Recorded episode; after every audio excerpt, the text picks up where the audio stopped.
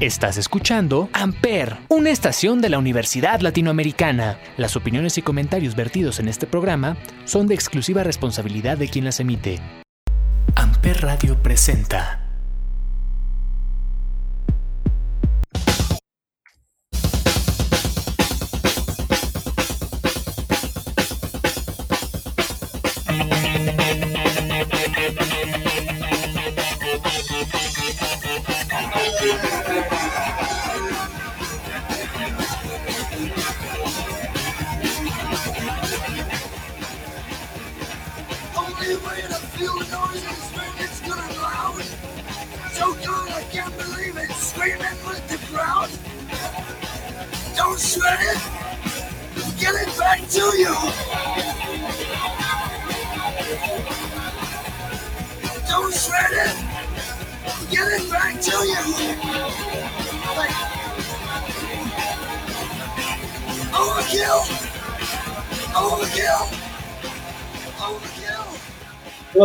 Bienvenidos a este podcast llamado Sonidos en el Aire a través de Amper Radio de la Universidad Latinoamericana y como todos los miércoles nos acompaña Olivier. Olivier, ¿cómo estás? Hola Ismael, bien, como siempre, contento de estar aquí en otro capítulo de Sonidos en el Aire por Amper Radio. Así es, y recuerden que como todos los miércoles en este podcast revisamos música, revisamos eh, discos importantes, revisamos artistas y en esta ocasión nos vamos a enfocar en un, pues no estoy muy seguro si sea un género o más bien es un término que se le asocia a, a todos estos subgéneros del metal que pues que tienen ciertas características que, surgieron en los finales de los 70s, en los 80s, eh, que se caracteriza por ser pues extremo y de ahí viene su nombre, metal extremo. Sí, pues como dices, pues sí, es más como un subgénero dentro del metal, ¿no? Donde, donde engloban las bandas tal vez más pesadas o más raras o más rudas, o que muchos creen que es puro ruido, ¿no? Que, que también tiene esa característica. Exacto. Sí, eh, normalmente pues el metal extremo, pues bueno, el metal es un subgénero del rock, el metal extremo sería un subgénero del subgénero y pues de ahí salen tantos subgéneros que pues creo que ya es casi incontable, ¿no? Cuánta- cuántas variaciones existe del metal porque también hay varias fusiones dentro del mismo metal extremo. Entonces solo nos vamos a enfocar a las que están relacionadas con un documental que por ahí lo pueden encontrar en YouTube que, está bastante bueno, que se llama, bueno, yo vi el de 30 años de metal extremo, eh, ese está bastante chido y ahí vienen varios subgéneros que, pues, con los que podemos trabajar ahorita, Eh, pero en general, pues los más conocidos pueden ser el trash, el speed, el death, el black, el doom, el greencore, el groove, el sludge, el metalcore, el deathcore y el que, pues para ahorita es el de los populares, que es el Digent, que ya hablamos de él hace, hace poco. Sí, pues son como dices, ¿no? Los, ya bastantes géneros que se engloban dentro de esto de, de metal extremo. Pero la verdad es que hay buenas, buenas bandas, eh, aunque pudiera parecer que es puro ruido, realmente sí tienen bastante nivel musical muchas, ¿no?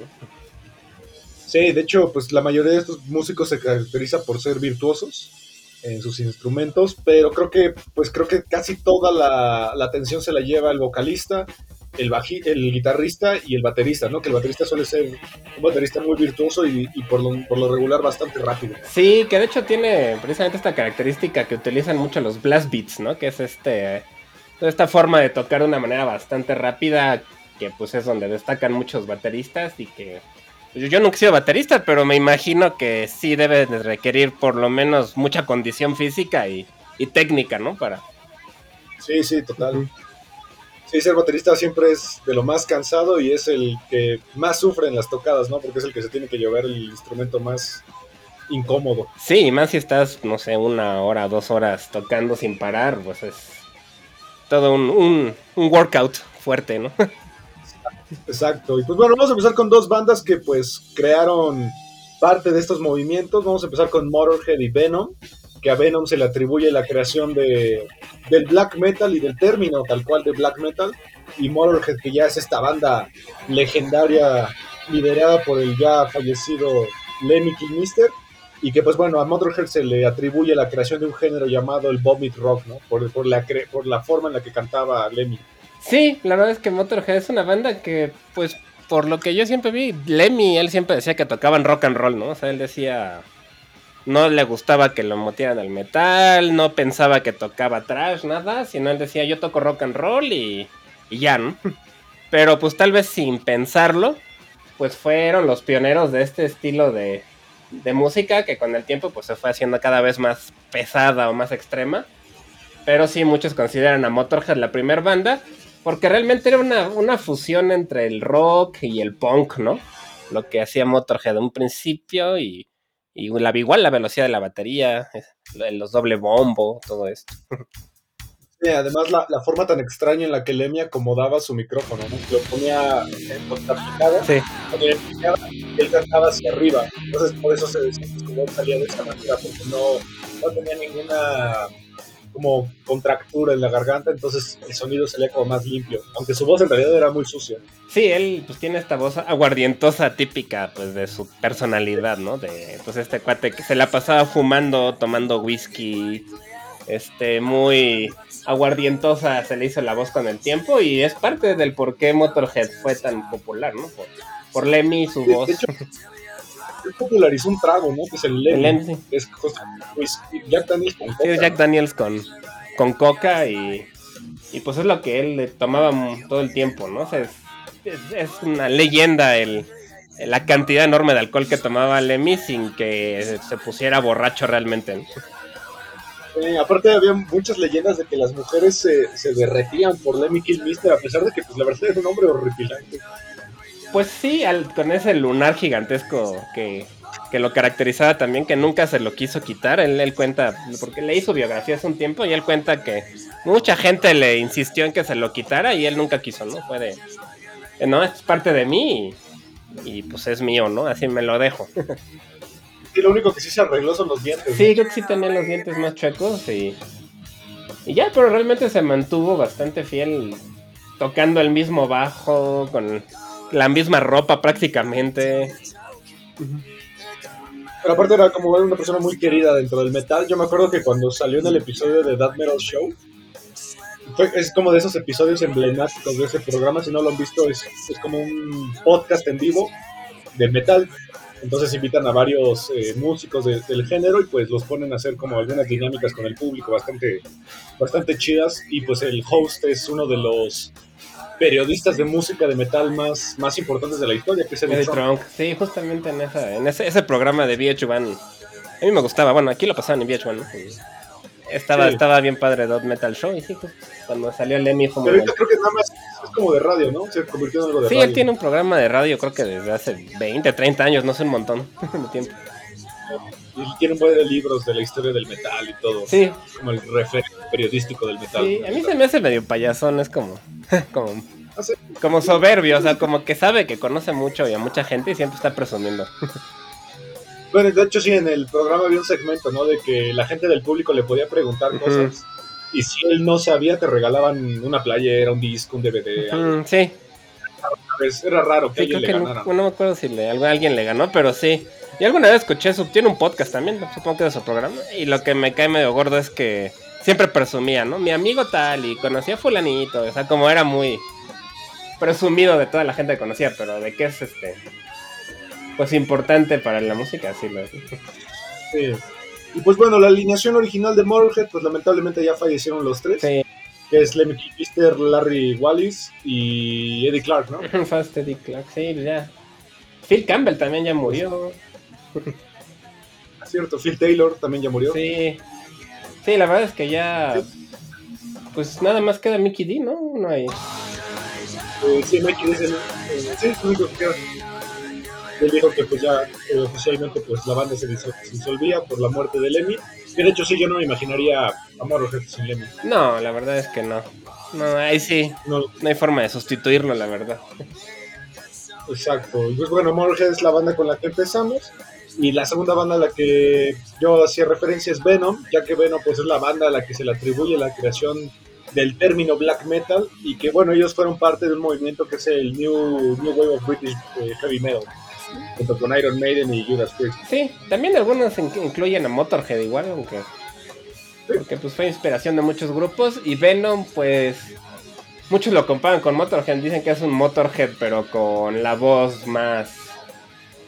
Más gutural, tal vez, o más ruda. Pero sí tiene, es parecido, ¿no? La música también es bastante rockera, ponqueta. Pues para mí Ve- Venom se parece mucho más al thrash Sí, de lo que, digamos, podría asociarse con el black metal, ¿no? O sea, yo siento que de black metal no, no tienen casi nada. la imagen, ¿no? Un que poco. Claro. La imagen, y aparte la idea de los nombres eh, que son apodos, ¿no? Que no son el nombre de, de ellos mismos, sino que usaban apodos como Cronos, Dante o La Rush. Eh, cosa que después el black metal pues justamente adoptó. Y pues bueno, ellos tienen uno de los discos más icónicos del metal, que es el, justamente el black metal, y el Welcome to Hell, ¿no? Sí, y, y, pues tienen la canción Black Metal, ¿no? Que es. Pues no sé si de ahí salió el nombre como tal, hay ciertas ahí dudas, pero pues por lo menos la primera vez que se juntaron las dos palabras y fue con esta canción de, de Venom. Exacto. Y pues bueno, el sonido black metal se le atribuiría más a Battery, yo creo. Sí, sí, Bathory pues era un grupo sueco, ¿no? Que, que también empezó con el metal vikingo también y un poco el metal folclórico, así fueron... Y era un solo cuate, ¿no? El- o Eh, sea, tenía una banda, pero él componía todo, ¿no? Sí, sí, era como de esas one man bands. Exacto. Entonces, bueno, vamos a escuchar eh, Venom. eh, vamos a escuchar pues, la canción icónica que le dio nombre al heavy metal, la canción Black Metal, el disco Black Metal de la banda Venom. Vamos. Lay down your soul to the gods, rock and roll.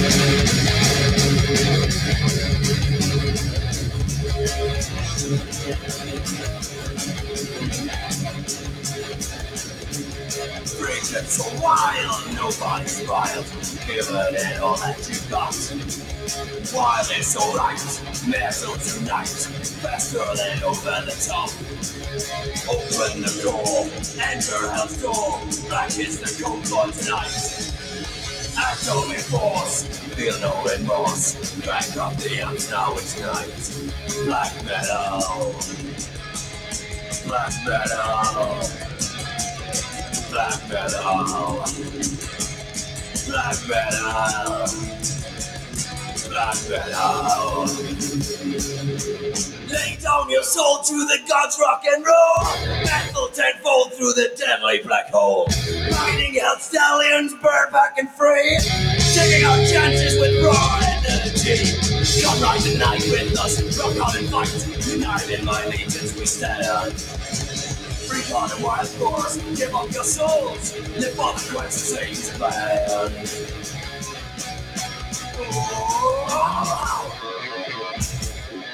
Bien, esto fue Black Metal de Venom, de su disco que le dio nombre a este movimiento, el Black Metal.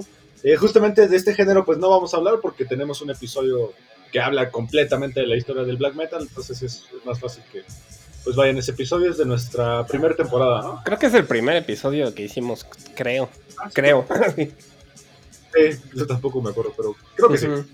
Eh, de aquí vamos con otra banda que influyó mucho en la creación del black metal, que es el que es Hellhammer, que de ahí sale otra banda que es emblemática, que a mí la verdad me gusta más la segunda banda, que es Celtic Frost. Sí. Pero Hellhammer, pues bueno, es una banda que empezó en Suiza y que ellos fueron parte del movimiento del trash y del speed, ya que ellos, pues bueno, metieron esta parte de las guitarras más rápidas, de las baterías, como decías tú, ¿no? De los blast beats, y que ellos fueron también de los pioneros de incorporar eh, lo que se le conoce hoy como el extreme metal. Sí, fueron justo de los pioneros en un país que tal vez no se relaciona mucho, ¿no? Con la música extrema que es Suiza, pero pero sí es una banda muy importante junto con Celtic Frost, que también vamos a mencionar un poquito. Y sí, empezaron, por lo que yo sé, justamente querían ellos hacer como una banda parecida a, Venom. A Venom, y por eso es que suena un poco parecido. Y aparte tienen una carrera muy corta, solamente tienen un disco, eh, varios demos, porque pues bueno, a partir de ahí el, guitarrista, que es un guitarrista emblemático de la música, que Preston Gabriel Warrior, crea una de las bandas más importantes de la historia del metal, que sería Celtic Frost. Y a mí Celtic Frost me, me gusta mucho porque yo los conocí gracias a una portada de H.R. Giger. Sí, tenían, eh, que él es- fue, ¿no? También suizo. Entonces tenían ahí esta relación, yo creo que de amistad y les hizo varias portadas. Y su guitarra, la guitarra está Claro. diseñada por H.R. Giger. Claro, la guitarra, sí es cierto. Sí, sí, sí. Tiene este, pues es el mismo que diseñó a Alien, ¿no? El Alien, el, el personaje de la película. Exacto, y además, pues bueno, este guitarrista tiene la, una cualidad de que siempre trae como un gorro y abajo del gorro un maquillaje muy extremo en los ojos, ¿no? Es rara vez como que le ves bien la cara. Sí, se maquilla como, sí, con esta como sombra negra todo el tiempo y, y ahora tiene una banda que se llama Tripticon, ¿no? Tripticon. Tripticon nunca lo he escuchado, pero sí, sí he escuchado Es muy parecida, la verdad, a Celtic Frost, es, es similar. Y aparte tiene varias colaboraciones incluso con Dave Grohl. Hicieron una banda que se llama Probot. Sí, justo, ese disco a mí me gusta, de hecho, el de Probot, y tiene ahí una canción con él y, y pues es todo un icono también ya de la música pesada, ¿no? Realmente a mí no se me hace tan extremo, salvo ciertas partes, ¿no? Se me hace más como Doom, tal vez, tiene ahí un poquito de varios, hasta medio gótico Sí, como- a veces. él incorporó mucho como las bases del got, de la música Doom, que pues bueno, se, se gestó más como en los 80s, 90s. Porque la música Doom, pues para mí viene de Black Sabbath o de Coven. Sí, sí, que Coven es una banda poco acreditada de la historia, que todo el mundo dice que el metal extremo lo creó Black Sabbath, cuando en realidad una banda anterior a ellos llamada Coven fueron los primeros en crear como este ambiente pesado, y de hecho ellos tienen una, una canción que se llama Black Sabbath, de la que se dice que Black Sabbath adoptó el nombre, pero todo el mundo le dio como la luz a Black Sabbath. sí. Es que Black Sabbath hicieron por lo menos una canción de todos los géneros, casi, ¿no? Tienen de todo, sí. Sí. Y además tienen como canciones accesibles, ¿no? O sea, todo el mundo ubica yo creo que Paranoid y Iron Man, aunque no te guste el metal. Sí, claro, sí, sí, sí. Y más después de las películas de Marvel ahí que salían justo en la de Iron Man. Exacto, exacto. Entonces, este, pues bueno, vamos a escuchar una canción de Celtic Frost, una canción que, en mi opinión, pues se asemeja más hacia lo que es el Doom, de lo que podría ser música un poquito más extrema. Es una canción llamada A Dying God Coming into Human Flesh, del disco Monotheist. Vamos.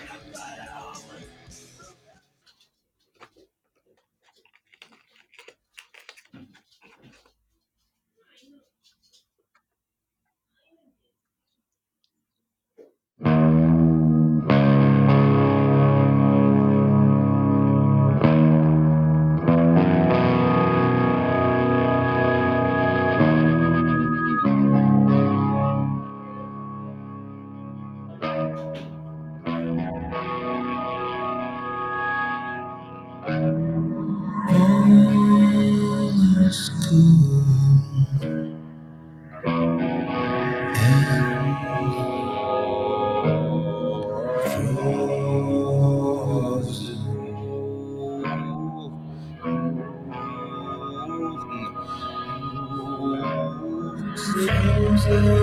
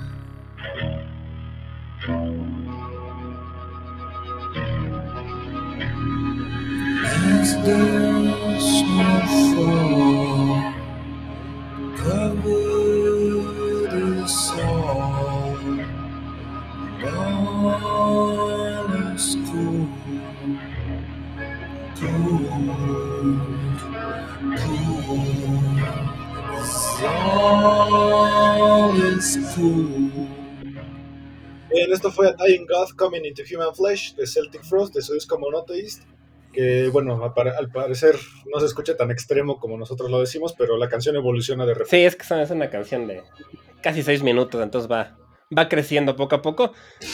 Siento que ahí se nota un poco la influencia que tuvo Celtic Frost en Typo Negative, ¿no? Después se parece Sí. un montón. Sí, ya después eh, Typo Negative pues, tendría un poquito más de popularidad, ya que ellos pues, pues ellos se fueron más hacia el doom o hacia el metal gótico. Y, que, es- y bueno, también tienen uno de los vocalistas más emblemáticos de la historia del metal, que es Peter, Peter Steele. Sí. Pero siento que aquí se nota ahí como les gusta Celtic Frost porque se parece bastante. Y también otra característica que es que muchas veces los instrumentos están afinados más grave, ¿no? De lo común. Se nota aquí mucho en la guitarra y en el bajo, por ejemplo. Sí, y también que usan guitarras de repente como de siete cuerdas o de ocho cuerdas Sí, para generar justamente graves mucho más potentes. Sí, justamente creo que es un buen ejemplo. Pero sí, es, después- parece no ser tan ruda, pero sí, se va poniendo más pesada con el tiempo. Sí, sí, Celtic Frost es, es de repente hasta accesible. Si, si quieres como entrarle al metal extremo no tan, no tan extremo, tal vez Celtic Frost de las viejitas es accesible con Motorhead. Sí, la verdad es que hasta Venom se me hace dos, tres accesible, digamos. Comparado con otras Sí. bandas ya más modernas. Sí, sí, sí, sí, totalmente. Porque la que sigue, pues definitivamente para mí no es, no es tan accesible. Es una banda que pues se le atribuye mucho que ellos crearon uno de los subgéneros del metal más agresivos, que es el greencore. Ujú. que su nombre a mí la verdad me parece genial, es Napalm Death. El Napalm, si alguien no sabe, es un químico que se usó, es un veneno, ¿no? Que se usó para la Segunda Guerra Mundial o Vietnam. no Sí, pues es esta sustancia que se incendia muy fácil, ¿no? Entonces como que la tiraban en los campos, pues en Vietnam para quemar a la, pues, a la gente, ¿no? A los soldados. Y, y también en la, para la gente, yo me acuerdo que hay, hay una foto muy famosa de los niños desnudos que van corriendo Mm, y los soldados atrás que supone que los niños les cayó Napalm y su, su ropa se Se estaba derritió. quemando. Sí, es que era un, sí, es como un químico que se incendia muy rápido. Y bueno, la verdad parece ser que es algo muy cruel. Sí, se supone que por eso mucha gente volteó a ver la guerra de Vietnam porque Estados Unidos estaba haciendo ya cosas Sí. muy, muy crueles con, la, con los ciudadanos. Sí, sí, sí, justamente. Y pues ahí. De hecho, en Apocalypse, ¿no? Bueno, que es, en esa película hablan mucho del olor del napalm en la mañana, ¿no? Lo mencionan. Exactamente, sí, que tiene un olor muy peculiar, ¿no? Muy fuerte. Y pues bueno, esta banda son de Inglaterra y que ellos justamente aportaron mucho a la creación del greencore o incluso del death. Ellos sí, pues de repente no son precisamente los más accesibles. No, El greencore pues es una adaptación del metal con, con hardcore, con punk, eh, con, con música mucho más rápida. Y de hecho ellos tienen un récord Guinness, tienen la canción más corta de la historia que dura 1.31 segundos. sí, que es nada más como un. Sí, y también fueron yo creo los primeros que empezaron con esta temática justo del greencore o grindcore, que es el como que tiene que ver con pues con temas bastante mórbidos, ¿no? En general cosas médicas, asesinatos, guerra. Exacto, de hecho su bajista Shane Embury después crearía otra banda que también es muy emblemática de, de justo lo que estás hablando, que es brujería. Sí, justo es parte fue parte de brujería con, con Dino Casares, ¿no? Este mexicano. Dino Casares y que tienen una de las portadas más, más gore, yo creo que hay en la música, que es el, El matando güeros, sí, aquí un, pues sí es como una cabeza de un muerto, ¿no? Un- De un, eh, se supone que es una foto real de aquí de Sí. México, de, un, es- de, un- de lo que hizo un narco. algún, ajá, algún algún cuerpo que dejó un sicario por ahí, ¿no? Exactamente, pues de hecho la mayoría de ellos han contribuido a bandas eh, bastante emblemáticas. De hecho su guitarrista Mitch Harris también fue parte de Soulfly, que es esta banda que se creó después de la ruptura de Sepultura. Y, y su vocalista pues es también bastante emblemático, que es este Barney Greenway. Sí, hasta su físico, ¿no? Porque es como muy chino, muy... es un cuate con el pelo Sí. largo, pero chino, güero, y se ve... Es, tiene una imagen muy particular. Exacto. Pues sí, Napalm Death definitivamente no es accesible, pero también sentó mucho las bases de, mucha gente que redescubrió el punk, porque pues para los 80 el punk básicamente ya estaba muriendo. Eh, más bien se empezó a gestar en Estados Unidos la escena que salió de ahí, que es el hardcore. Pero yo creo que Napalm Death hizo que mucha gente que no creció en los 70s redescubriera el, el punk. Sí, porque tiene muchas cosas en común, como la velocidad a la que tocan, ¿no? Por ejemplo. Ah, O sus letras, ¿no? Que, ya, que el, el- el punk se caracterizaba mucho por hacer contestas, eh, letras contestatarias. Sí, políticas, anarquistas, antisistema, ¿no? Exacto. Y pues bueno, vamos a escuchar esta canción llamada Breath to Breath eh, del disco Inside the Torn Apart de la banda Napalm Death. Y pues bueno, aquí se dan cuenta que pues comparada con las demás bandas que hemos puesto, Napalm Death sí tiene una característica un poquito más, más veloz, ¿no? Sí, ya se nota más la parte, digamos, extrema, ¿no? Exacto.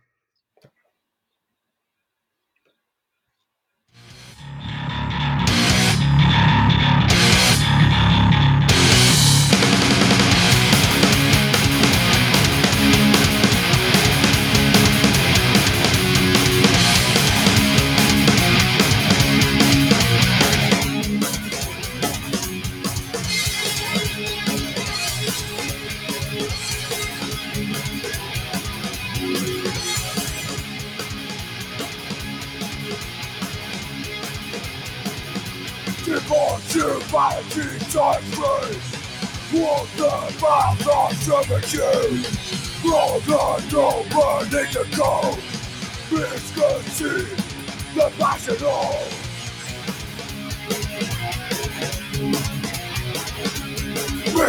the passion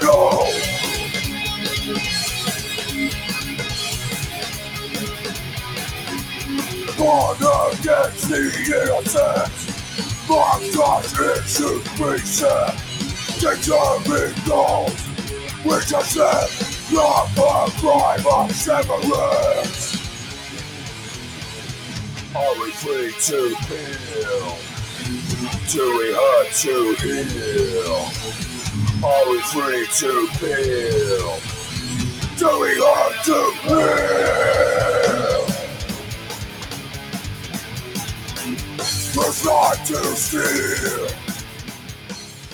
Bien, esto fue Breath to Breathe de la banda Napalm Death del disco Inside the Torn Apart. Aquí es donde pues, las voces de los vocalistas ya se empiezan a volver como más hacia lo gutural extremo, ¿no? No tan accesible. Sí, ya. Que todavía no es lo extremo. No, todavía hay, hay más, pero ya se notaban. A mí me recuerda mucho a Sepultura, los primeros discos de Sepultura, siento que más Cavalera cantaba muy parecido. Sí, como en el Roots, ¿no? En el Roots. Todavía antes esquizofrenia, pero sí, sí, es- tiene un... Siento que, que estaba un poco inspirado ahí en... Sí, de hecho también yo creo que ellos sacaron mucha influencia de Slayer, que estaba en Estados Unidos. Sí, que de hecho Slayer, sus primeros discos eran similares a Venom, digamos, un poco más... Sí, sí, ya con el tiempo se empezaron a volver un poquito más extremo, creo. creo para mí el último, el Repentless, es un disco mucho más extremo, más rápido y ya como que tiene más brutalidad. Sí, sí, fueron evolucionando también y... Se fueron haciendo mejores músicos también. Sí, sí, este Kerry King dejó hacer tanto ruido. Sí, sí, sí, y se volvieron ya otro estilo, pero, pero sí, al principio era también parecido a este estilo.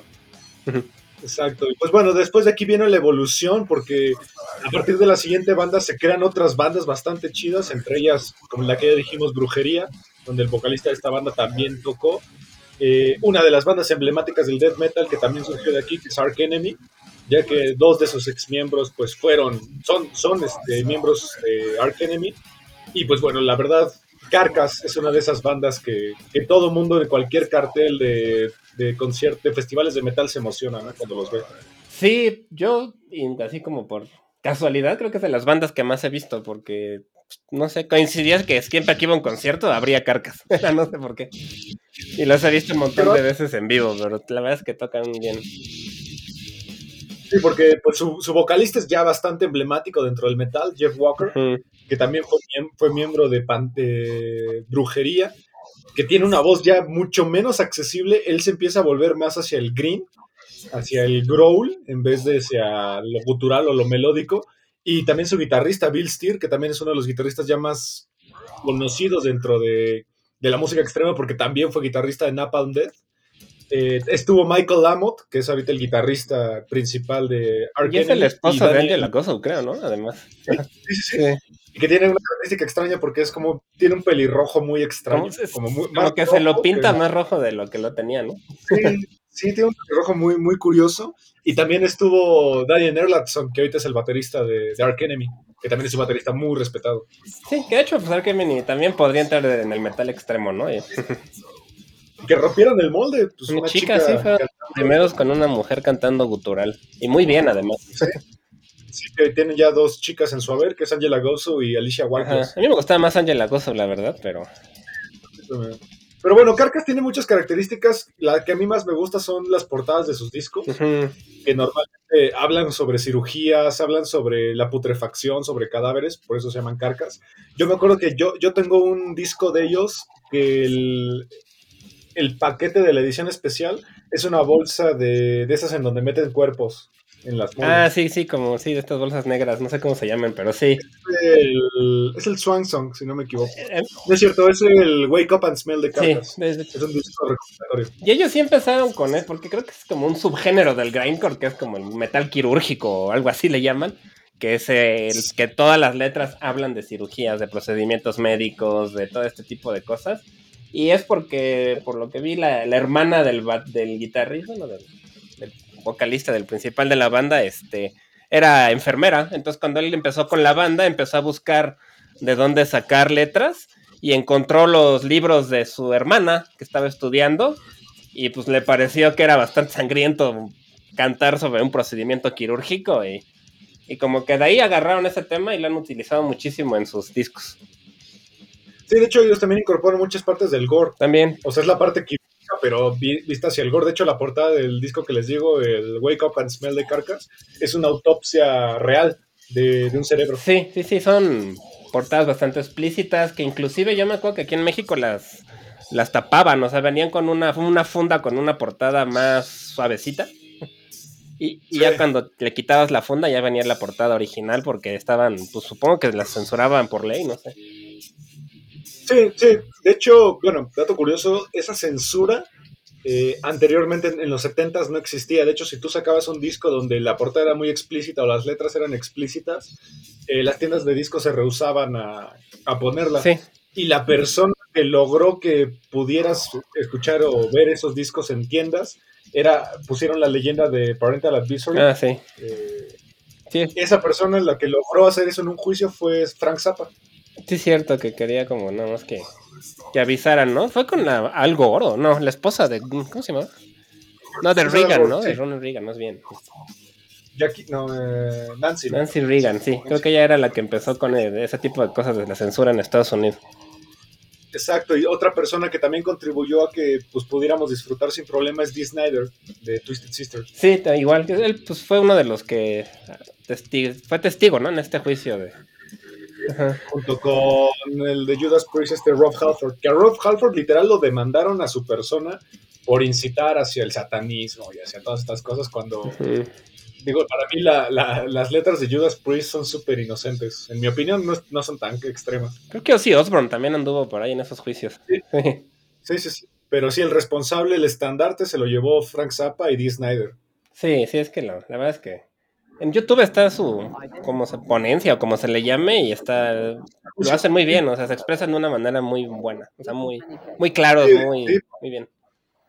En el juicio de Frank Zappa es muy chido porque él expone justamente que si a ellos no les permiten hacer eso, entonces la mayoría de las noticias, de los noticieros deberían estar censurados. Pues sí, tienes razón.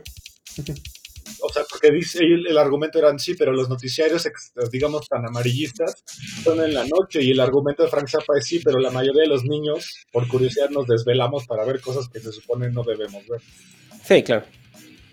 Entonces, pues si tú tienes una, una advertencia, pues el niño ya estará en su juicio, si quiere escucharlo o el papá quiere comprarle esa- ese disco, ¿no? Pues sí, la verdad es que ya es una decisión, supongo que personal. Y bueno, pues logró esta parte, ¿no? De poner este sello en lugar de censurar de plano todo. Exacto. Digo, al final el metal siempre se ha visto envuelto, ¿no? En este tipo de problemas. Que como siempre, después se volvió hasta una razón por la cual ibas a comprar el disco, ¿no? Veías que tenía el sello y, ah, seguramente está bueno y ya lo compras.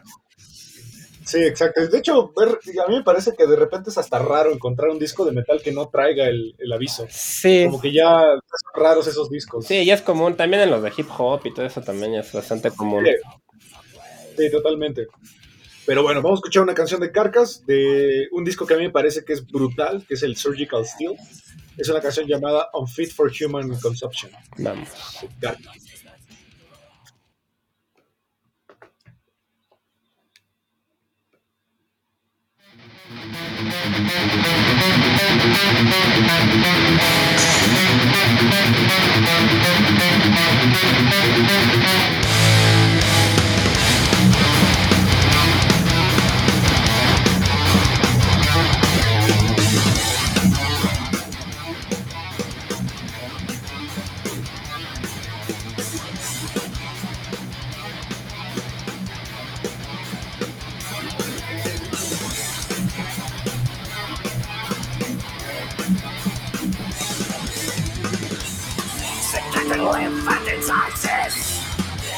Dealing septic metritis.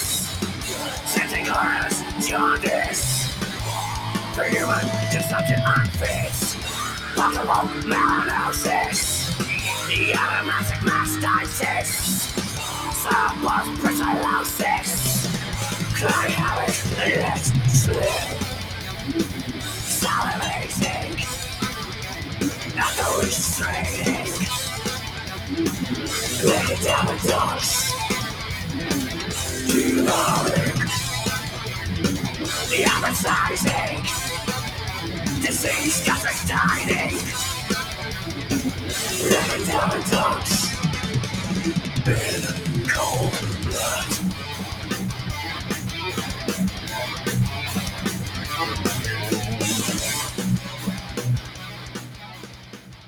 Esto fue un Fit for Human Consumption de la banda Carcass de su disco Surgical Steel.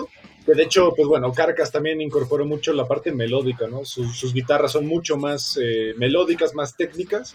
Y que por eso también ellos son de los precursores del género del death metal. Sí, a mí de hecho a mí se me hace bastante melódico dentro de lo que cabe y también tuvieron una bronca ahí de esas de que los fans los empezaron a criticar porque sacaron un disco, ¿no? Que se llama Swanson, creo que era mucho más técnico y más tranquilo, digamos, y también como que un grupo de fans se enojó con ellos por cambiar de estilo, ¿no? Sí, es que de hecho ese disco pues sale en la época donde también el, el black metal estaba en su apogeo y los fans de black metal estaban en contra de los de death metal y de hecho hubo hasta amenazas de muerte y atentados contra bandas de death metal. Sí, la bella cosa así. Y innecesarias realmente, ¿no? Pero, pero sí, como que traen ahí su pique entre quién era el más rudo. Exacto. Y pues bueno, ya que estamos hablando de death metal, vámonos con la banda que pues básicamente lo sacó a la popularidad. Eh, que de hecho de ahí viene también su nombre, una banda de la que ya hemos hablado más que nada de su guitarrista y compositor principal, que es Chuck Schrödinger, un chico que pues la gente le tenía un, un- futuro bastante prometedor y que pues lamentablemente fallece una enfermedad eh, incurable. Eh, estamos hablando de la banda justamente Death. Sí, esta, pues a diferencia de las demás que hemos hablado, eh, esta ya es de Estados Unidos, ¿no? Porque la- las demás eran de Europa, inglesas sobre todo. Porque Motorhead, Venom, Carcass, todos esos son, ingleses, son ingleses. Y esta es como la primera banda de este género que surgió en Estados Unidos, en Florida, ¿no? Que después se hizo toda una, pues toda una corriente del Florida Death Metal, ¿no? En género. Exacto, que viene junto con Testament, ¿no? Y Obituary. Obituary y este, ¿cómo se llaman? Ay, se me fue el otro que es también súper famoso, ahorita me acuerdo. Este, Archangel también estaba. Archangel, sí, justo. Este, y que pues bueno, a final de cuentas ellos lo que trataron de hacer es darle un giro a la parte de que, que proponía mucho Metallica, ¿no? Que era el trash. Ellos lo incorporaron junto, junto con estas guitarras mucho más melódicas, más rápidas, las voces guturales y crearon algo que se llamaba que se llama el death metal melódico o que también mucha gente lo ha eh, lo ha caracterizado por ser crossover trash porque pues justamente tiene como estos giros de otros géneros. Sí, también le llaman death metal técnico muchos, ¿no? Por esta forma tan virtuosa que tenía él de tocar la guitarra, a pesar de que parece ser ruido, como dicen, es, es era un guitarrista súper virtuoso, la verdad. Sí, aparte a mí, a mí me parecen que tiene, que tiene una, muchas de las portadas más icónicas del metal. O sea, si ves una portada, aunque no venga el logo arriba, sabes perfectamente que es Death. De hecho, me acuerdo que alguna vez cuando todavía estaba el bazar de Perinorte, que ya tiene un montón que lo quitaron, ahí había un puesto de discos y una vez mis amigos y yo creo que estábamos en la prepa, fuimos este, a ver, vamos a comprar el disco con la portada más sangrienta que, que encontremos y uno de mis amigos terminó comprando el Zombie Ritual de Death, que fue el primer disco del... Tampoco, tampoco novia de Cannibal Pues Corpse. fue el primero que vio ahí colgado y dijo, va, me llevo este. Yo me llevé uno de Incantation, me acuerdo que también está todo, todo Sí, sangriento. porque- pues yo creo que se dan un tiro, ¿no? Entre Cannibal Corpse y Death, de las portadas más eh, sangrientas. De hecho, creo. que el disco se llama Scream Bloody Gore y adentro viene una canción que se llama Zombie Ritual. Y así fue como conocimos a Dead, así de a ver cuál es la portada más sangrienta. A, mí, a mí me gusta mucho la de, de ellos, la de Leprosy, que es justamente un, le- un leproso que va eh, como en un desierto y que la neta es... Sus portadas son como muy exageradas. Eh, digo, no se comparan con las de Cannibal Corpse para mí, pero para mí la, la portada más emblemática de ellos es The Sound of Perverse. Perseverance, sí, ¿no? está bien padre, sí. Sí, porque es como un monte donde están escalando las personas, pero el monte parece también como una... Parece un Nazgûl. Ándale. Sí, la verdad es que sus portadas no eran tan sangrientas como otras, pero pues no sé por qué es la que la que quiso mi- comprar mi amigo. Pero bueno, así conocimos a Death. Son emblemáticas y su logo también es bastante emblemático. Sí, la D en forma de guadaña, ¿no? De- Exacto. La T. la T, perdón, sí, la T. De guadaña, exacto. Entonces vamos a escuchar una, una canción de esta banda llamada Death, del disco Leprosy, llamada Paul the Plug. Es muy buena canción.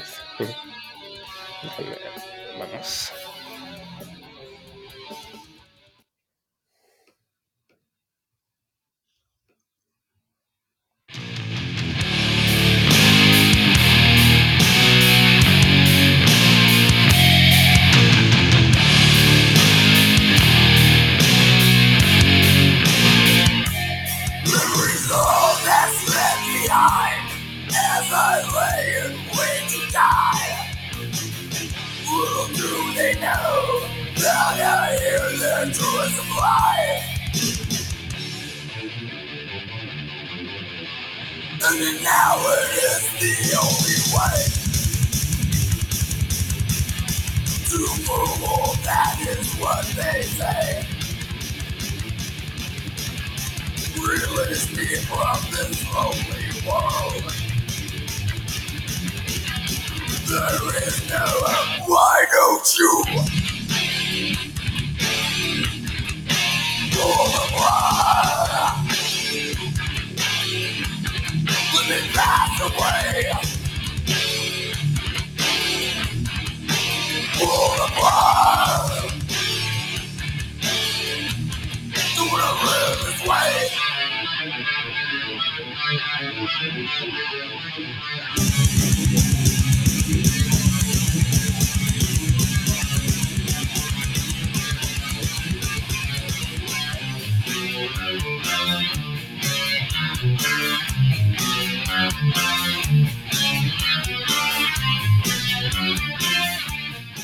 Bien, esto fue Paul Plug de la banda Dead de su disco Leprosy. Aquí es donde pues también da un giro la, la voz, ¿no? Se siente mucho más, eh, como con más desesperación, ¿no? ¿no? No se siente como tan, tan gutural como tal vez lo podría de repente hacer Celtic Frost, sino que aquí se siente más sentimiento en la voz. Sí, sí, sí, él era como un cuate que cantaba con mucho con mucho sentimiento para el estilo, ¿no? Muy como igual como desgarrándose un poco la garganta, no sé. Sí, además, pues bueno, también eh, Chuck Schrödinger es de esos guitarristas que ya también incluimos en nuestro episodio de los guitarristas Shred, Sí. porque la verdad el, el tipo era, era brutal, o sea, lo componía de una manera increíble. Sí, a mí la verdad me gusta mucho su estilo de tocar y pues yo creo que es mi de este estilo de metal extremo, yo creo que es mi grupo favorito, la verdad. Sí, pero bueno, vámonos con una banda que la verdad últimamente ha dado mucho de qué hablar y no es por la parte musical, sino por la parte de la moda, ya que una de- se, se fotografió a una de las hermanas Kardashian Ah, usando una de sus playeras y que empezó en Twitter, bueno, por lo menos yo lo seguí bastante tiempo ese hilo de Twitter que decía que pues como una persona como una Kardashian se atreve a ponerse una playera de una de las bandas más brutales y representativas de la música extrema y pues mucha gente al final pues la defendía diciendo que pues lo que importaba era la moda, no tanto la música y yo no sé. Digo, en Zara o en Bershka ves, ves playeras de Pink Floyd de la gira de los 70s que usan chicas que a lo mejor no tienen ni la menor idea quién es David Gilmour, ¿no? O ACDC o Metallica. sí, ¿no? yo creo que son de esas playas que, que, que empezaron a vender en tiendas como, como dices, como Zara o como Hot Topic o cosas de ese estilo, ¿no? Y que pues las veían y se les hacía padre el logo y las compraban y pues realmente no creo que la Kardashian haya escuchado Cannibal Corpse, pero quién sabe, ¿no? Que a lo mejor sí. Sí, exacto. Y pues bueno, al final se hizo esa discusión, pero bueno, la banda de la que estamos hablando es Cannibal Corpse. Para mí, la banda que tiene las portadas más chidas dentro de. más brutales también dentro de este género. Cannibal Corpse es una banda de Nueva York eh, que tiene la característica de, su de que su vocalista eh, actual, que es George Fisher, pues se dice que no tiene cuello, ¿no? De que su cabeza se une completamente con su cuerpo. Y, y él ha explicado varias veces que es de tanto hacer headbanging, que es este movimiento que se hace con la cabeza. Tiene un cuello impresionante, parece jugador de americano, o sea, grueso, Sí, está ancho y está fuerte además el cuate. Que justamente hablando de eso de las Kardashian, él dijo que, que- que no le importaba, que para él mejor que publicidad gratis. Sí, supone que pues no existe, ¿no? La mala publicidad. Exacto, y más de una chava que es súper famosa, ¿no? Entonces dices, bueno, pues, gracias por la publicidad. Final es una playera, o sea, digo, no, no cambia nada. Es como, yo siento que muchas veces eh, la gente que escuchamos música de este estilo, como que estamos muy celosos Sí, de que de, ese- de esa índole no, le, no escuche música que a nosotros nos gusta, ¿no? sí, Como que la... sí, la verdad, creo que es algo que se va pasando con el tiempo para la mayoría, ¿no? Pero hay algunos que sí se quedan ahí estancados en esa parte de, de solo yo puedo escuchar esto y los que son trus o no trus, Exacto. pero oye, Es, es- eso es lo que digo, que hay un término en el metal que se llama el true, que es este, el clásico metalero, ¿no? Pla- eh, playeras de bandas, chaqueta de cuero, botas, cabello largo y que si te cortas el cabello o que si ya no usas ese tipo de ropa, pues ya no eres true. sí, pero yo siento que es algo que por lo menos a la mayoría que yo conozco se les va pasando con la edad. De hecho, podríamos ver a Eddie Trunk. Eddie Trunk se ve como la persona menos metalera del mundo. Sí, que de hecho él ha dicho que a él no le gustan ese tipo de grupos. O sea, él es más como clásico, ¿no? De metal más. Más clásico. Va Black Sabbath, este, Judas Priest, Metallica. Sí. Sí, como que él no está metido en las partes ya más, más recientes. Que de hecho Cannibal Corpse pues tampoco es tan reciente, es de los 80. Sí, es de los 80. eh, y que incorporó pues también portadas que, como decías tú, ¿no? Que censuraban mucho las tiras de discos. Yo me acuerdo que muchas veces cuando yo iba a Mix Up, eh, Cannibal Corpse casi siempre estaba en, la- en los discos de hasta atrás para que pues no estuvieran a la vista, ¿no? De todos. Sí, ellos pues sí fueron los que empezaron con temáticas de asesinatos, ¿no? Asesinas en serie, muerte. Sus letras sí son bastante explícitas, agresivas, entonces pues sí no es una banda digamos para niños, ¿no? No, no, no. nada. sí es una banda ellos pesada. sí tienen esa imagen también, ¿no? Como del metalero típico, estereotipado. Que curiosamente se hicieron populares a, a raíz de que salieron en Ace Ventura, no sé si te acuerdas de... Sí, es cierto, sí, es cierto. Salen en la película de Ace Ventura con este Jim Carrey. Y no recuerdo exactamente por qué, pero Jim Carrey entra a un concierto y está ahí tocando Cannibal Corpse. Y de hecho Jim Carrey dijo que él nunca había escuchado ese tipo de música y que se sorprendió mucho cuando vio a la banda para la grabación. Y dentro de la película, el Ace Ventura se termina cantando con Cannibal Corpse en el escenario. Sí, de hecho hay, varias fotos de ellos y se ve muy extraño porque pues ellos se ven todos extremos y él pues trae su, su atuendo, ¿no? De Ace Ventura. Sí, y al final ya termina sin playera cantando ahí en el escenario, este, creo que haciendo la voz de un orangután, no sé qué dijo que él es como de un sí, de estos este, bonobos, no sé los que huyan como este. estilo holding, los Ajá. Y pues parece que a raíz de que salieron en esta en esta película se hicieron mucho más populares y además también los mencionaban políticos y cosas así como de las bandas que, que estaban corrompiendo a la juventud y cosas así. Sí, ellos también salen, digo, no tal cual ellos, pero salen su, su música en una película de Will Smith, que no sé si viste que es de Netflix, que es como un policía y que su compañero es como un... Ah, como una de, ah, sí, ya sé cuál es, como de hadas, era bien rara esa película, sí. Sí, sale música también de Cannibal Corpse. Sí, es que es una banda, pues que a lo mejor no la has escuchado, pero sí has escuchado el nombre, ¿no? Es, es muy conocida. Sí, o, o sus portadas, la mayoría, hay muchos memes, ¿no? De que, de que esta chica, la Kardashian, trae esa playera cuando el vocalista de Cannibal Corpse tiene una asociación para llevar juguetes a niños. Sí, y de hecho son, pues, son cuates normales, ¿no? Realmente nada más que pues sí cogieron un, un estilo de música bastante extremo Bastante y con letras también bastante rudas y portadas también bastante rudas. Exacto. Entonces vamos a escuchar esta canción de Cannibal Corpse del disco eh, Tomb of the Mutilated llamada Hammer Smash Face. Que de hecho ya el nombre nos dice mucho. Sí, vamos.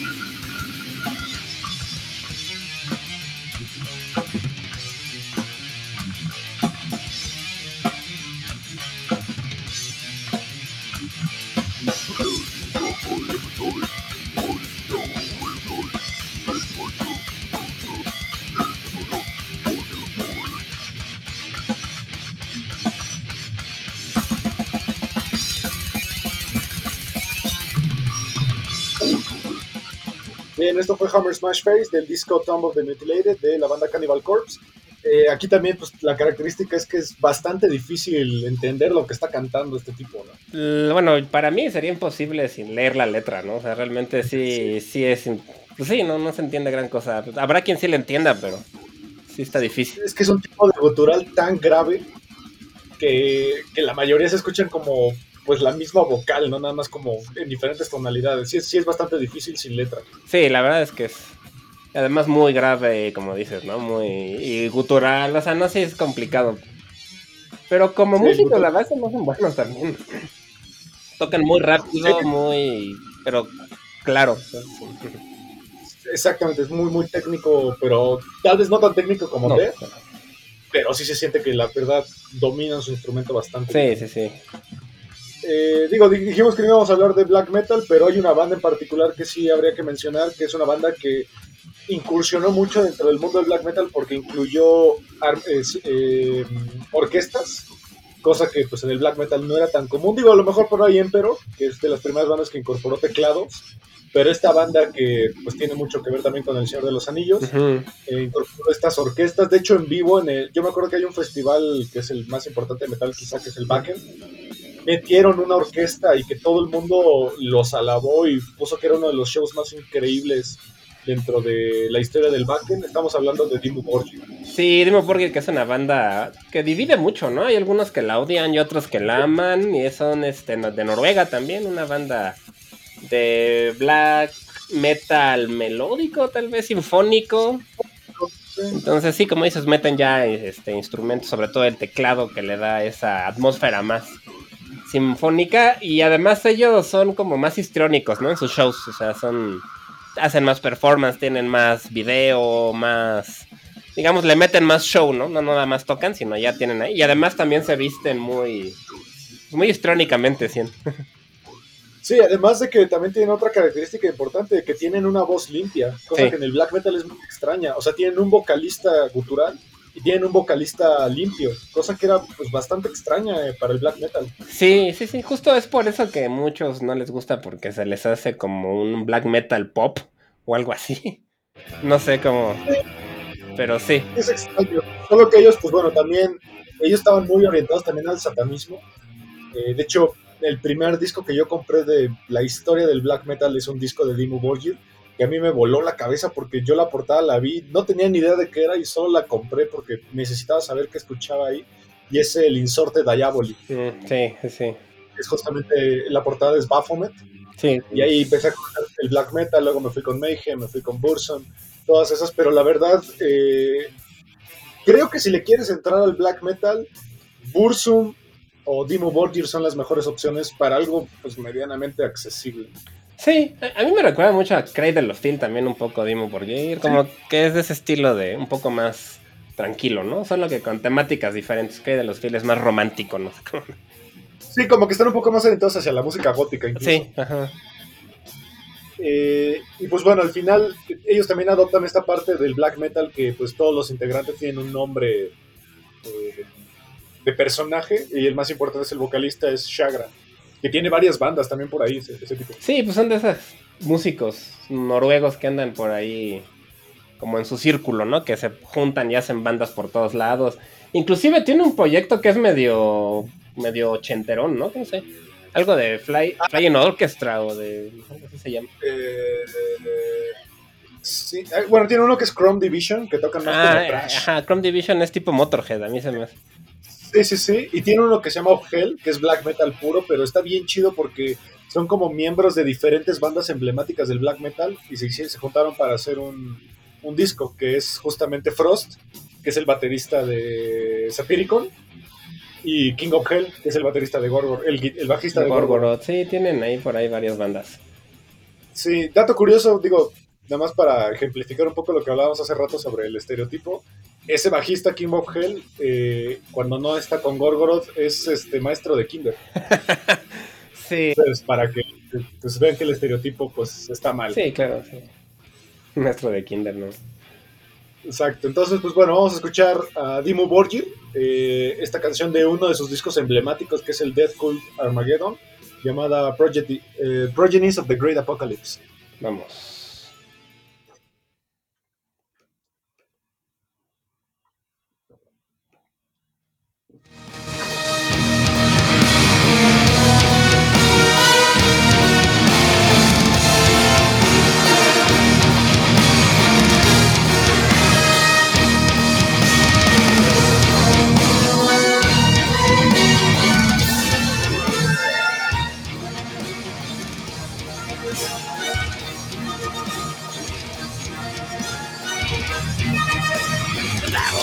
On and on, fueled by the venom of hatred for man.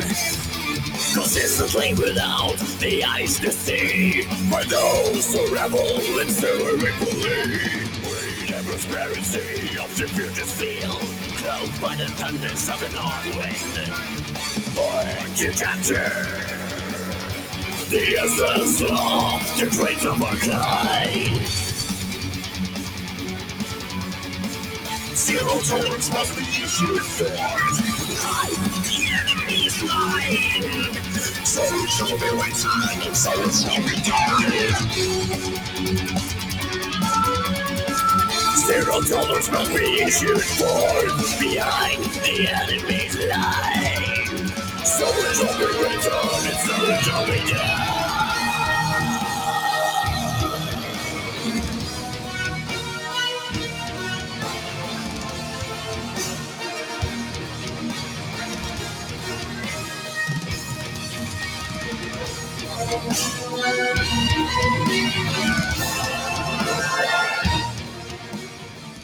Bien, esto fue Progen- Progenies of the Great Apocalypse de Dimo Borgir de su disco Deadpool de Armageddon. Yo siento que si le quitas la voz y pones a James Labrie, con una canción de, de Dream Theater, ¿eh? Sí, la verdad es que sí son bastante técnicos en lo que tocan y hasta progresivos, sí, un poco. Muy orquestales. Orquestales, O sea, se sí. siente como una canción de, de orquesta completamente. Sí, sí, sí. Y su voz tampoco se hace tan ruda. O sea, sí, de hecho a ellos sí les entiendo, por ejemplo. Sí, sí, sí, No sí. como a Cannibal Corpse, que sí está más difícil. Exacto, y pues bueno, ya que estamos hablando de Dimo Borgir, vámonos con una banda que es medio hermana, porque pues esta banda se robó a varios miembros de la alineación original de Dimo Borgir para reemplazar a, a los que se les habían ido. Una banda con un vocalista sumamente emblemático, eh, que tiene una voz que para mucha gente le podría parecer horripilante, porque es sumamente aguda. eh, y que también ellos incorporaron al metal extremo y sobre todo al black metal esta parte gótica y sobre todo de vampiros. Sí. Eh, muchas de sus letras hablan de vampiros, incluso de H.P. Lovecraft. también. Sí, tienen mucha literatura, hablan mucho de literatura, sobre todo de la época del romanticismo, gótica. Meten, sí, historias de vampiros, de monstruos. Y es una banda, digo que más romántica se me hace, porque inclusive hasta en sus videos hay, hay por ahí bailes y... que, que no, lo- no los hace más accesibles, eso sí. No, bueno, dependiendo cómo lo veas, pero sí, sí son pesados. Tienen de todo, ¿no? Aparte, la mayoría de sus discos también son medio conceptuales.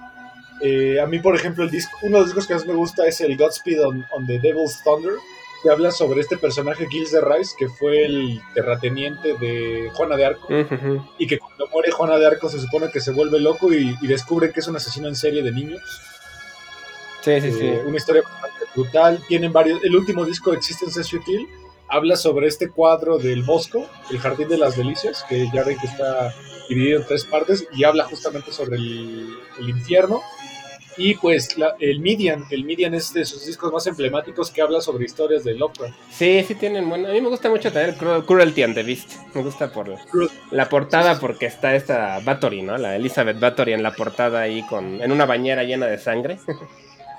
Exactamente. Bueno. Entonces estamos hablando de esta banda llamada Cradle of Field de Inglaterra.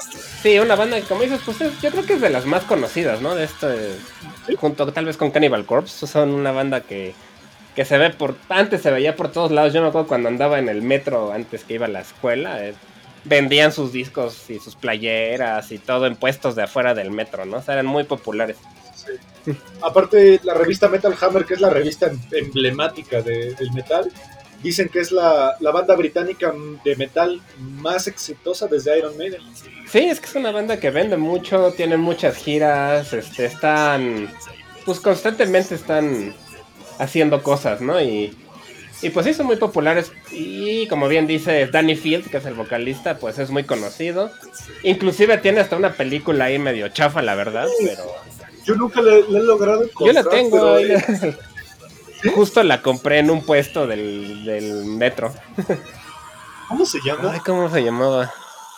Gods- Godspell of Field, Algo así, este, sí, algo de Field, sí, pero... el evangelio de la sociedad. Sí. Está, es una, está bien chafa la verdad, pero bueno, esta como, como para tenerla ahí de colección está chistosa. Qué chido. Aparte, yo lo que he leído de él es que a su hija, todo el cuarto eh, le puso un papel tapiz de que pues, la mayoría de los papás ponen al Rey León o a Aladdin. Él puso a todos los villanos de Disney. Sí, pues es que es un tipo digo, romántico, pero con temáticas más populares. Los videos son bastante chidos porque parecen incluso hasta películas de Anne Rice, mi opinión. Sí, tiene videos bastante bien producidos, bastante bien hechos y siempre con esta atmósfera como de Inglaterra de noche, ¿no? No sé, como niebla y el bosque. Exacto. Entonces vamos a escuchar esta canción del disco, pues tal vez el más emblemático de ellos, que es el Median. Esta canción llamada Her Ghost in the Fog. Sí, creo que es una de sus canciones más populares también. Sí, sí, totalmente.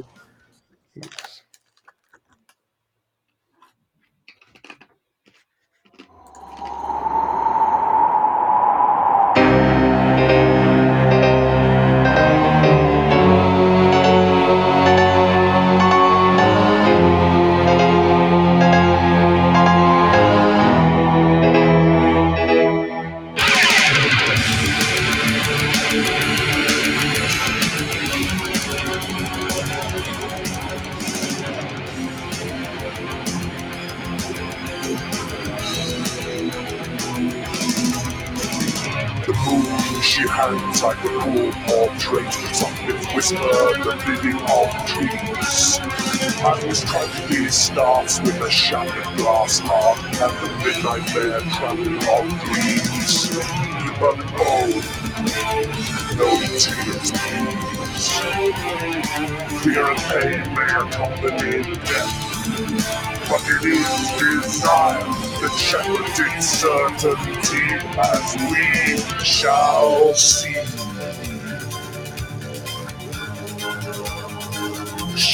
was the villainous creature that kissed the cold mirrors, a queen of snow, far beyond compare, lips attuned to symmetries of the memory where dark liquid eyes and a Arabian nightmare. She should have wanted colors from my brother's ass do, do, do, do, do, do, do, do, do, do, do, Bien, esto fue eh, Her Ghost in the Fog de eh, Cradle of del disco Median. Eh, algo que hay que saber es que la primer voz no es Danny Field, sino que es Doug Bradley.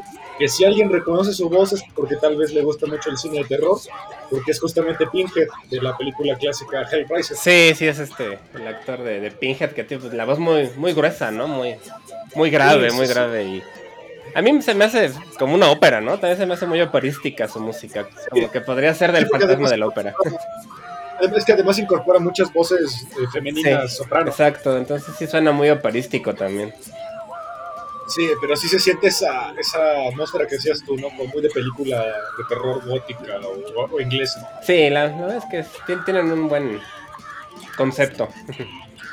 Exacto. Y pues bueno, vámonos con una banda que ha incorporado mucho las tradiciones vikingas. Eh, no es Amon Amarth, de la que ya hablamos alguna vez, sino que ellos se metieron más hacia el black metal.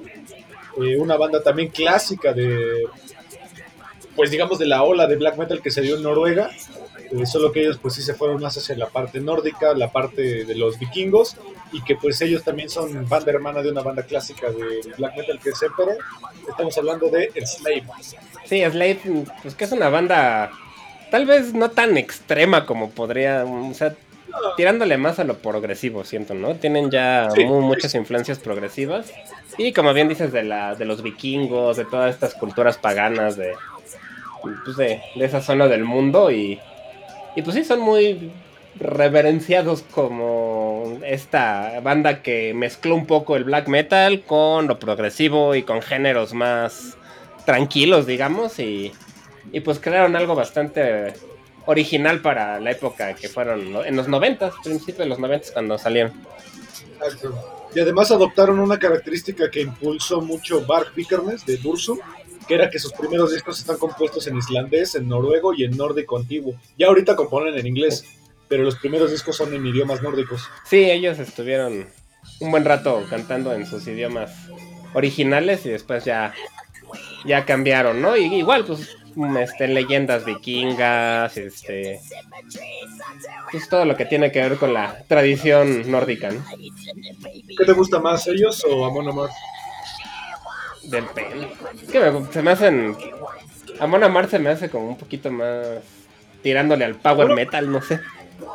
Eh, aparte a mí como que me gusta más hasta el show de Amon Amarth. Ah, sí. Ya ves que festivales la gente se sienta y hace como que rema un barco vikingo.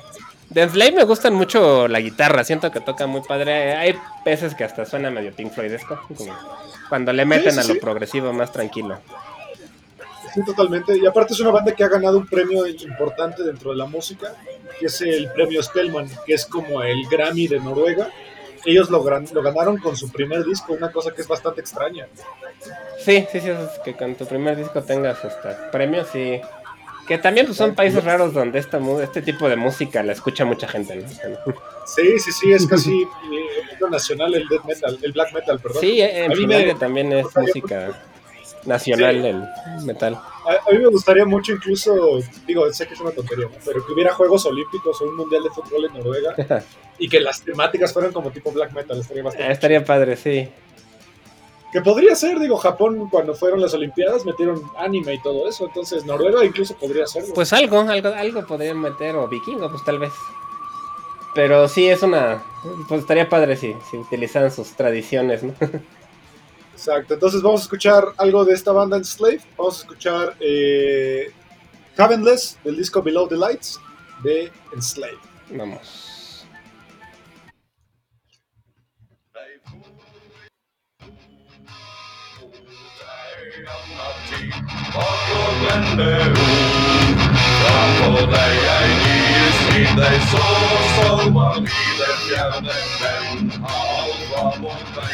En mordroa skjær og tyver god seg seg fra nord. Mot ei anna tid var så brennende ord. Framfor deg ei nyens tid, deg så som var i det fjerne. Men alt var vår vei inn mot jordas kjerne. The darkness overwhelming, there is no light for me. I don't care if it makes me blind. I don't care if I'm left behind. I see how one was dead. It's better than that me. I do not inside. There's my enemy, that is why.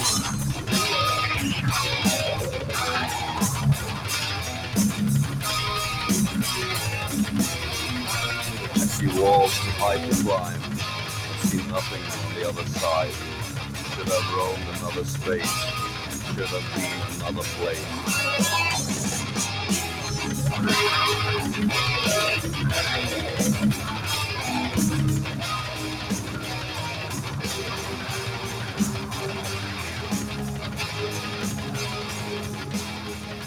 Bien, este fue Heavenless de la banda Enslaved del disco Below the Lights.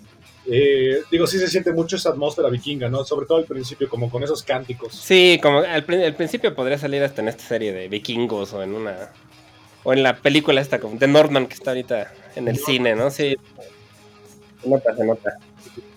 Exacto. Pero bueno, vámonos con la última banda de las que yo denominaría las accesibles. eh, dentro de lo que cabe, una banda que ahorita está muy de moda porque, pues bueno, además de que la verdad los tipos son brutalmente técnicos, eh, crearon un género que está un poquito en duda de qué era, se llama post-metal, pero además ellos incorporan mucho esta parte de el cuidado del medio ambiente, son muy ecologistas. La mayoría de sus discos justamente hablan sobre que pues si no cuidamos, es básic- básicamente es como si la película de Al Gore estuviera musicalizada por una banda, la de La verdad incómoda o esa película, ¿no? Sí, sí, sí. Sí, de ese estilo. Eh, una banda que para mí tiene el nombre más chido del mundo, por excelencia. Eh, se empezó llamando Godzilla eh, hasta el año 2000 cuando se cambian el nombre a Gojira, que es el nombre original del monstruo. Una banda de Francia y que, pues la verdad, ahorita es de las bandas más populares pues, de, la, de la escena del metal extremo, creo yo. Que a mí no me parecen tan extremos. Pues no, o sea, sí son. Como dices, son de los más. Como yo, de hecho, creo que es de las últimas bandas de las que yo me hice fan, o sea, como. Ya así de las últimas bandas nuevas que me gustan, digamos, relativamente nuevas, porque empezaron en el 96, ¿no? Sí, sí, sí. Pero bueno, relativamente nueva y sí son una banda pesada, pero que no tienen una. Sus, sus vocales son distintas también, ¿no? Tienen una forma de cantar muy particular, que son.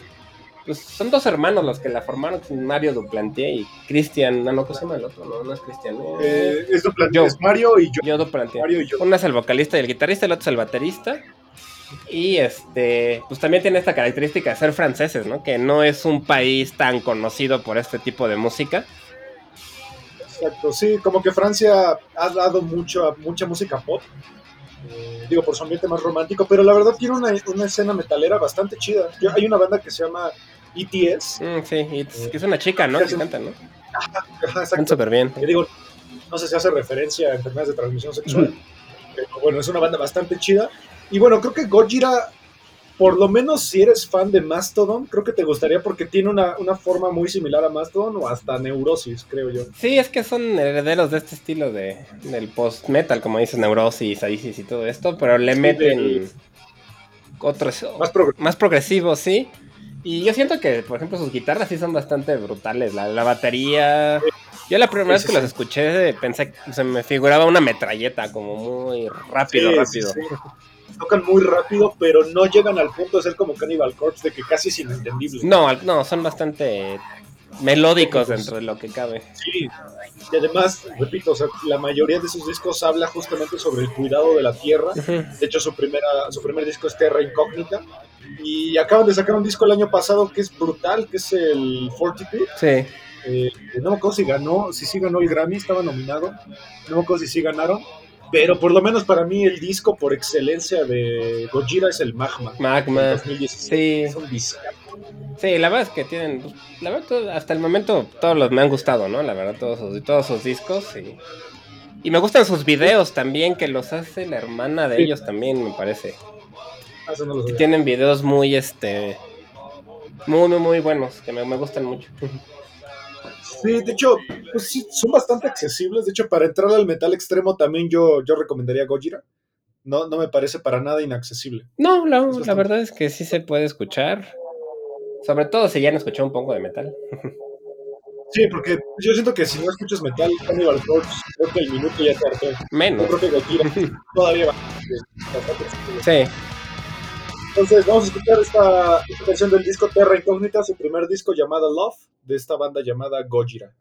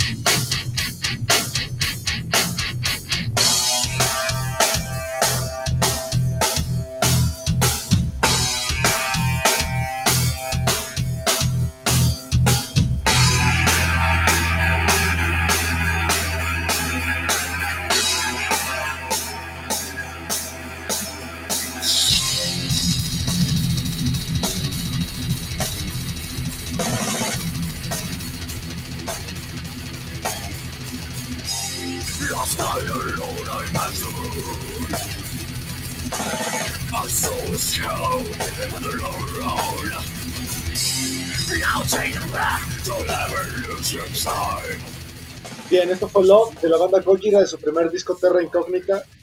A mí el bajo me parece brutal, o sea, sientes cómo te retumba todo el pecho con ese bajo, es súper profundo. Sí, la- la- yo- esta fue la primera canción que yo escuché de ellos y me sorprendió mucho porque no, no me lo esperaba, porque empieza de una manera relativamente tranquila y de pronto se avientan su, su metralletazo ahí con los instrumentos que me parece, muy- me gusta mucho cómo suena Gojira. Eh, bueno, a partir de aquí, yo sugeriría que cuando pongamos música le bajen tantito porque empiezan las bandas. Son tres bandas muy brutales, eh, cuatro, perdón, cuatro bandas muy brutales. Eh, pues ya, yo creo que esto sí sería básicamente la definición de la música extrema, porque sí son bastante extremos. Vamos a empezar con una banda de Canadá que ahorita, pues digo, dentro de la música técnica, Canadá se ha convertido en una, una cuna de, de la música muy, muy técnica y estos tipos incursionaron en algo extraño que yo te lo recomendé la vez pasada, que es que el vocalista, además de cantar en gutural, prácticamente rapea la- la- las canciones, tiene una velocidad vocal impresionante. Eh, Tal vez le puedas entender a lo que está cantando, pero igual que Cannibal Corpse, necesitas las letras, no tanto porque no se le entienda, sino porque va demasiado rápido. Sí, es, es un estilo ya más experimental, ¿no? Tal vez, no más. Sí. Ya que como que están tratando de crear algo nuevo, ¿no? No sé, está, Sí. está original.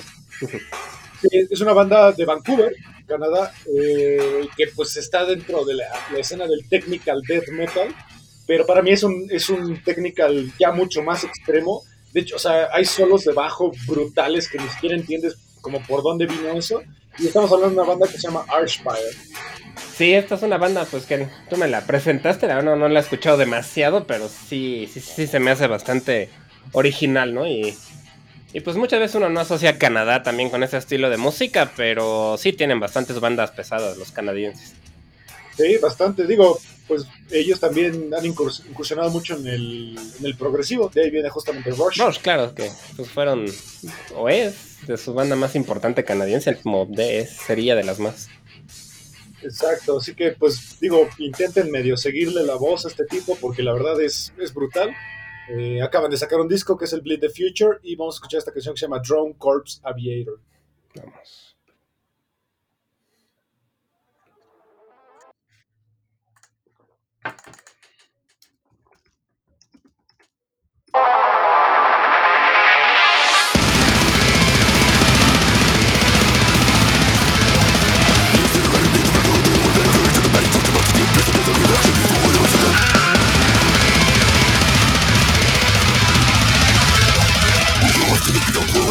she already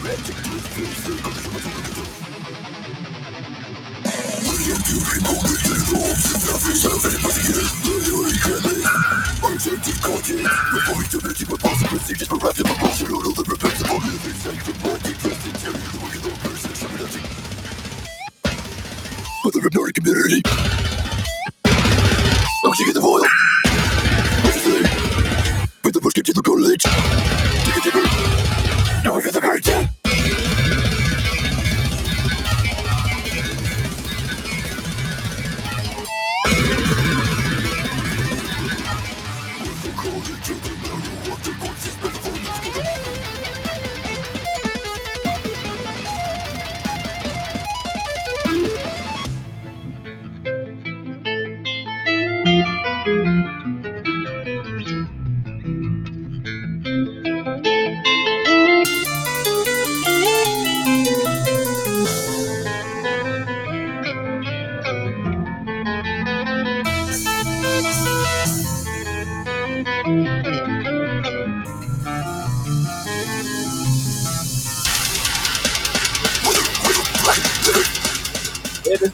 Drone Corpse Aviator de la banda Archfire de su último disco, el Bleed the Future. A mí me encantaría ver a cualquier miembro de Dream Theater intentar hacer. Me encantaría. Está, está pesado. Aunque tiene ahí su parte yacera, ¿no? En ese. Ahí, Sí, tiene, sí, sí, sí. tiene ahí Sí, parte. así la, la progresión se siente total aquí, pero es que seguirles como de dónde está. Es que el problema es que si te enfocas en la guitarra, de repente te cambian la jugada y el bajo entra en dominación y luego la batería, entonces como que es difícil seguirlos. Sí, la, la verdad es que está súper técnico y también, pues, sí, bastante pesada y difícil de seguir, ¿no? Un poco la, la voz sí está rapidísima y, y la verdad yo no la entendí. sí, canta más que más, más limpio, ¿no? Pero aún así rapidísimo, ¿no? Está- Sí, de repente hace también este- estos sonidos como que se llaman los pick rolls, que es como imitar un cerdo que hace... ujú, justo. y aparte los mete de la nada y como que... Como que no sabes de dónde vino eso, ¿sabes? De hecho, aquí en México le dicen carnitas a este estilo de música. A veces precisamente por lo que hablas de los puercos. Sí. Eh, vámonos con una banda que también adoptó mucho este género, solo que ellos se fueron, además del brutal death metal y el técnico, eh, incorporaron una ideología que se llama el DB, que habla sobre el, el anticapitalismo, el ecologismo radical. De hecho, la mayoría de sus discos hablan sobre los derechos de los animales, sobre el veganismo. Su último disco también habla sobre la pandemia. Hay- una canción que justamente habla de que la gente que compró papel higiénico a lo, Ah. por, este, Para acumularlo, ¿no? las compras de pánico, las compras de pánico, es gente estúpida, que nada más este, son parte del sistema capitalista y que ni siquiera entiende por qué lo hizo. ¿no?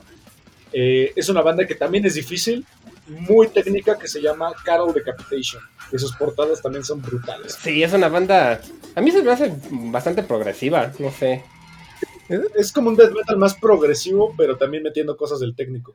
Tienen elementos parecidos a Archspire, ¿no? Más o menos tienen cosas que suenan parecidas, nada más que la voz no es tan, tan rápida, ¿no? Pero, pero está padre, o sea, es original y además pues, no te enteras mucho de la temática, ¿no?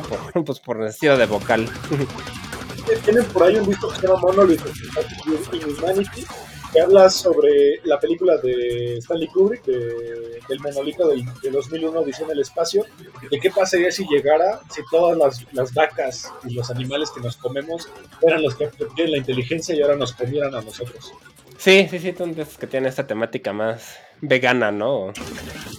Exactamente. Entonces vamos a escuchar esta canción de su último disco, el Dead Atlas, llamada Bring Back the Plague, que justamente habla sobre esta gente que ah, compró papel higiénico por pánico.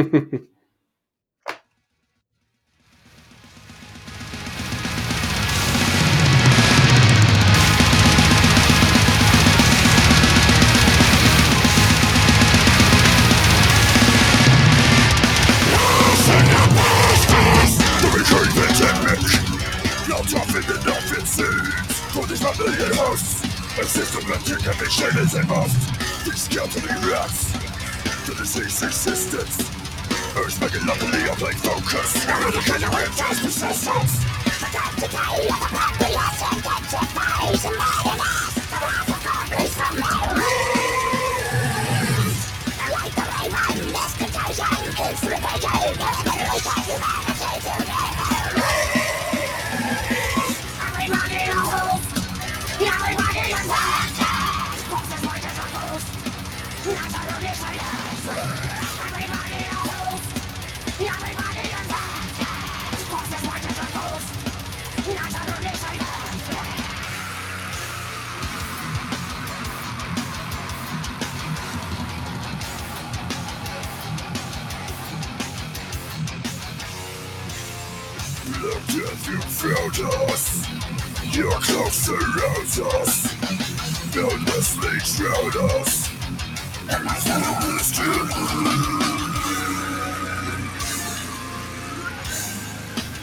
Fue Bring- Back the Plague del disco Dead Atlas de Carol Decapitation.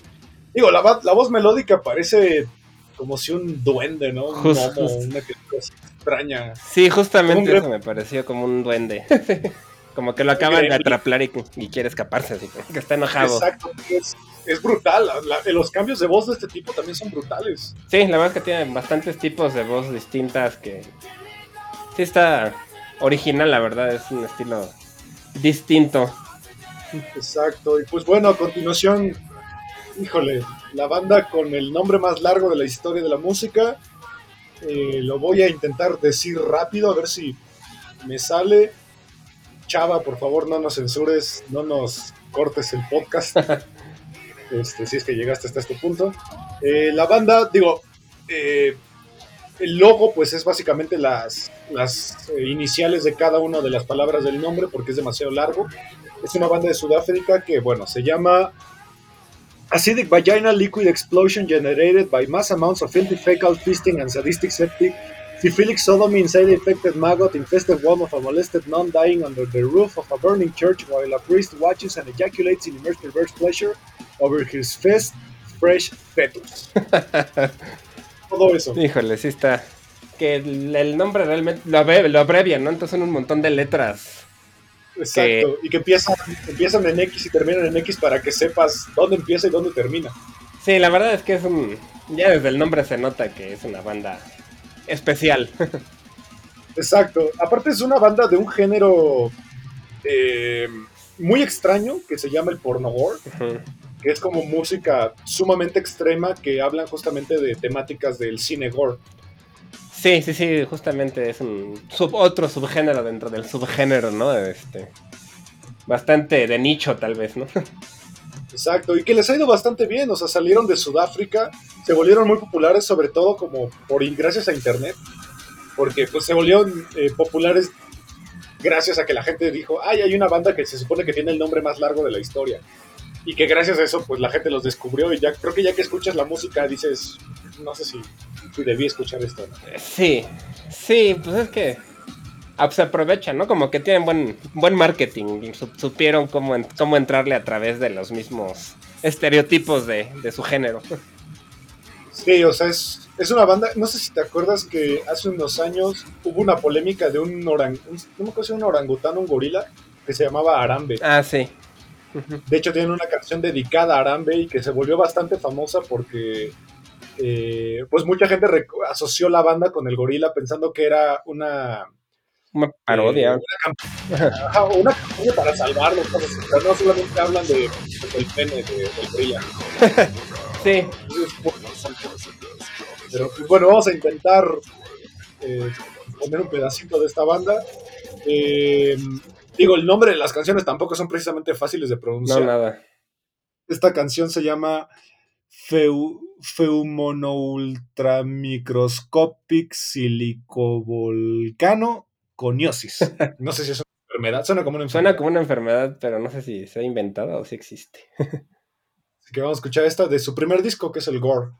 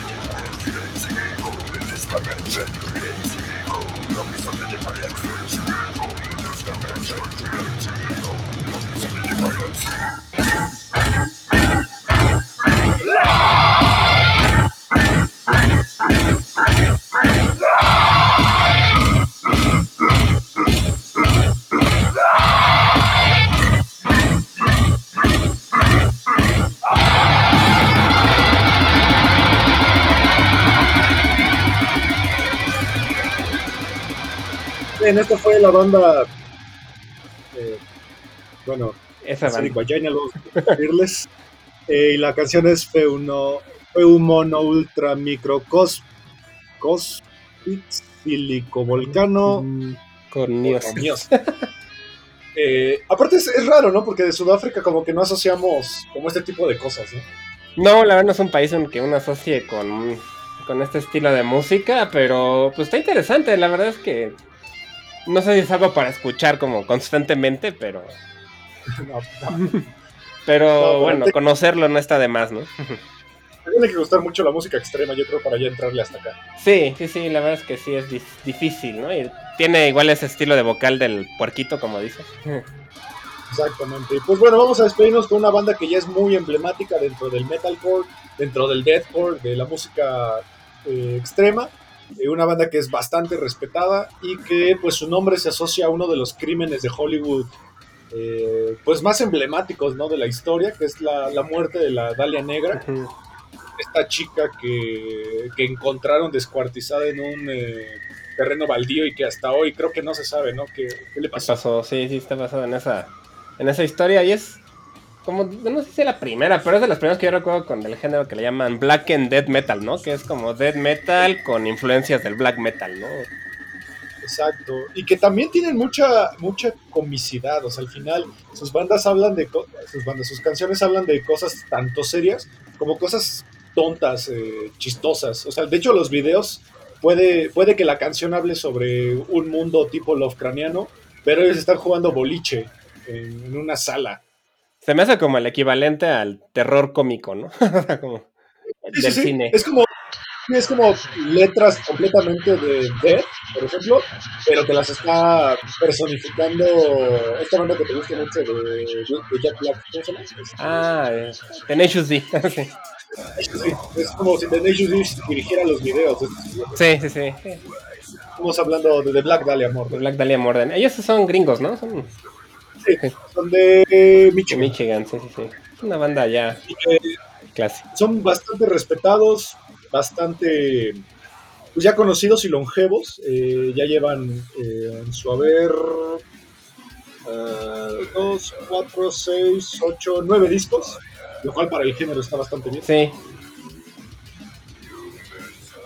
Eh, pues bueno, al final se convirtieron de esas bandas ya bastante conocidas porque no solamente tocaban en festivales de metal como el Backen o, o el. ¿Cómo se llama este? El, ¿qué es el de Francia. bye. El Hell- Hellfest. Ah, el el Hellfest. El Hellfest, sino que también han tocado en festivales importantes de Estados Unidos como el Vans Warp Tour. Sí, pues que ya es una, es una banda ya bastante establecida, ¿no? Que tiene tiene bastantes fans, entonces ahí andan en, en el círculo de conciertos de, pues por todos lados, ¿no? Exactamente. Así que pues vamos a despedirnos de este episodio con una canción que se llama What a Horrible Night to Have a Curse, del disco Nocturnal, que ahorita está cumpliendo, si no me equivoco, sus 20 años. Eh, no, sus 15 años. Sí, sus 15 años. de Este disco, y pues bueno, Olivier, gracias por acompañarnos otro miércoles. Gracias a Amper Radio y a la Universidad Latinoamericana. Gracias a ti, Ismael, y también a, a la ULA y a Amper Radio. Y acuérdense de escuchar los otros proyectos de la estación y nuestro podcast de, de cine 35 milímetros también. Así es, nos vemos el siguiente miércoles y nos despedimos con What a Horrible Night to Have a Curse de la banda de Black Dahlia Murder. Hasta la próxima. Hasta la próxima.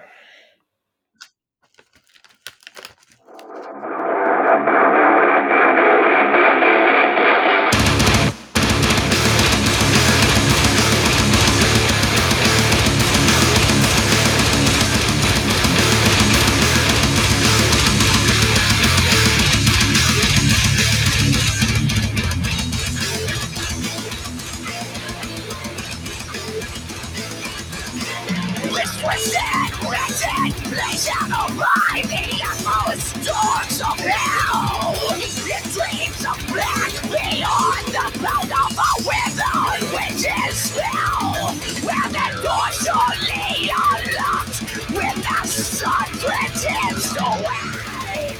Where semblance dwell in dim moonlight beyond the warmth of day.